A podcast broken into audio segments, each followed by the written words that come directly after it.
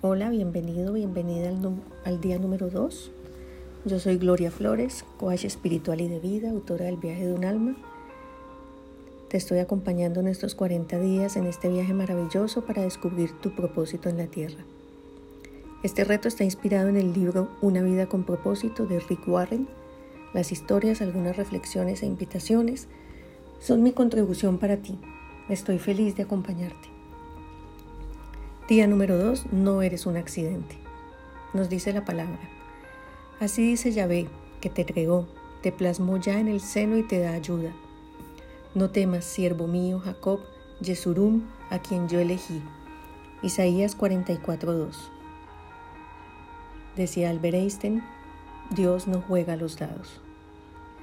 Naciste porque eres parte del plan de Dios. Él sabía que tu vida era necesaria para un propósito y te creó con profundo amor. Fueron tus padres quienes hicieron posible tu llegada a este mundo, pero el hacedor de la obra es Dios. Yahvé lo acabará todo por mí, o Yahvé es eterno tu amor, no dejes la obra de tus manos. Dios no dejó nada al azar, todo hacía parte de su propósito, todo en tu vida tiene un propósito. Un hermoso ejemplo de esto es la historia de Nick, sin brazos y sin piernas. El padre de Nick es pastor y fue un embarazo muy deseado.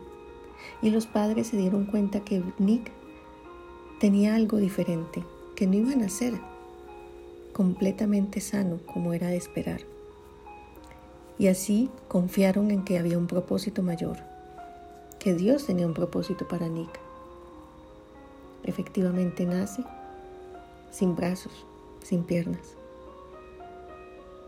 El relato de Nick es muy conmovedor de cómo su madre no lo quería amamantar al principio y su padre prácticamente se desmayó cuando lo recibió. En algún momento de su vida, siendo muy niño, deseó, deseó suicidarse ahogándose en la bañera y no lo pudo hacer. Y entendió que había un propósito mayor. Hoy Nick es un hombre con dos carreras, que ha tocado miles y miles de corazones para Cristo. Está casado, tiene dos bebés. Y él lo dice con absoluta certeza y confianza. Puede que esté incompleto en la tierra, pero es completo para Dios.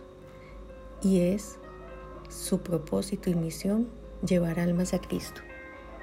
Y es precisamente por esta situación por lo conmovedora de su historia, por la luz de su alma, por la belleza de su sonrisa, que lleva tantas almas a Cristo.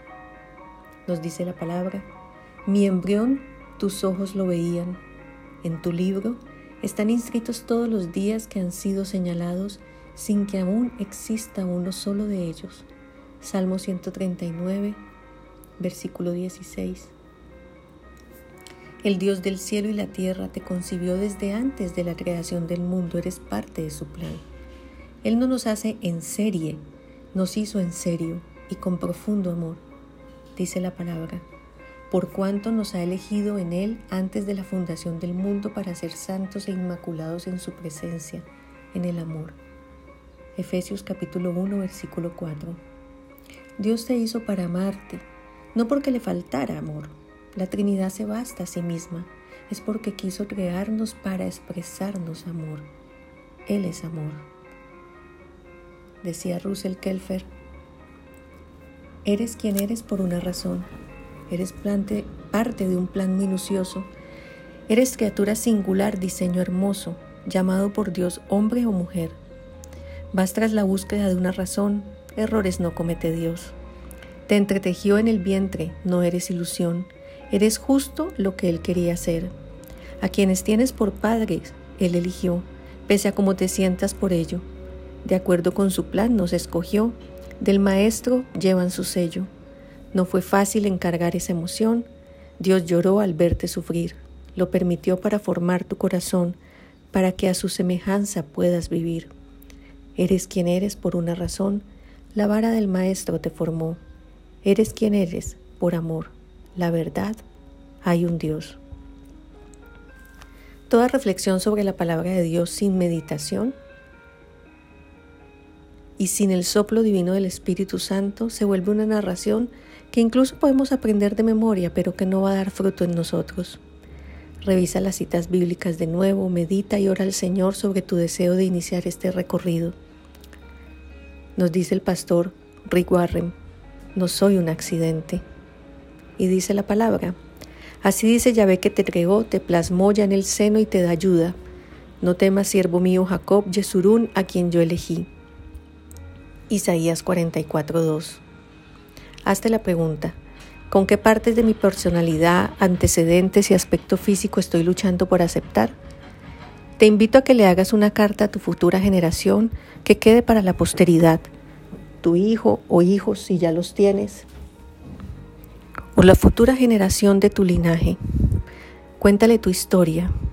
¿Qué conoces de la historia de tus padres, de tu familia paterna y materna? Cuéntale un poco sobre tu infancia y las circunstancias de tu adolescencia y tu presente. Mira con amor tu historia y empieza a pedirle al Espíritu de Dios que te revele qué pistas hay en tu historia sobre tu llamado de servicio para el Señor, sobre tu propósito en la tierra. Toma tus notas, dibuja, pinta, transmite tus reflexiones en el lugar que elegiste para este fin. Esto ha sido una contribución para ti, compártelo. Te invito a que me sigas en mis redes sociales en Instagram, en Facebook. Visita mi página gloriafloresb.com y entérate de las diferentes actividades y programas que he construido para ti, por tu grandiosidad, porque seas más maravilloso de lo que ya eres, porque seas la mejor versión de ti. Bendiciones en este día. Te espero mañana en el capítulo número 3.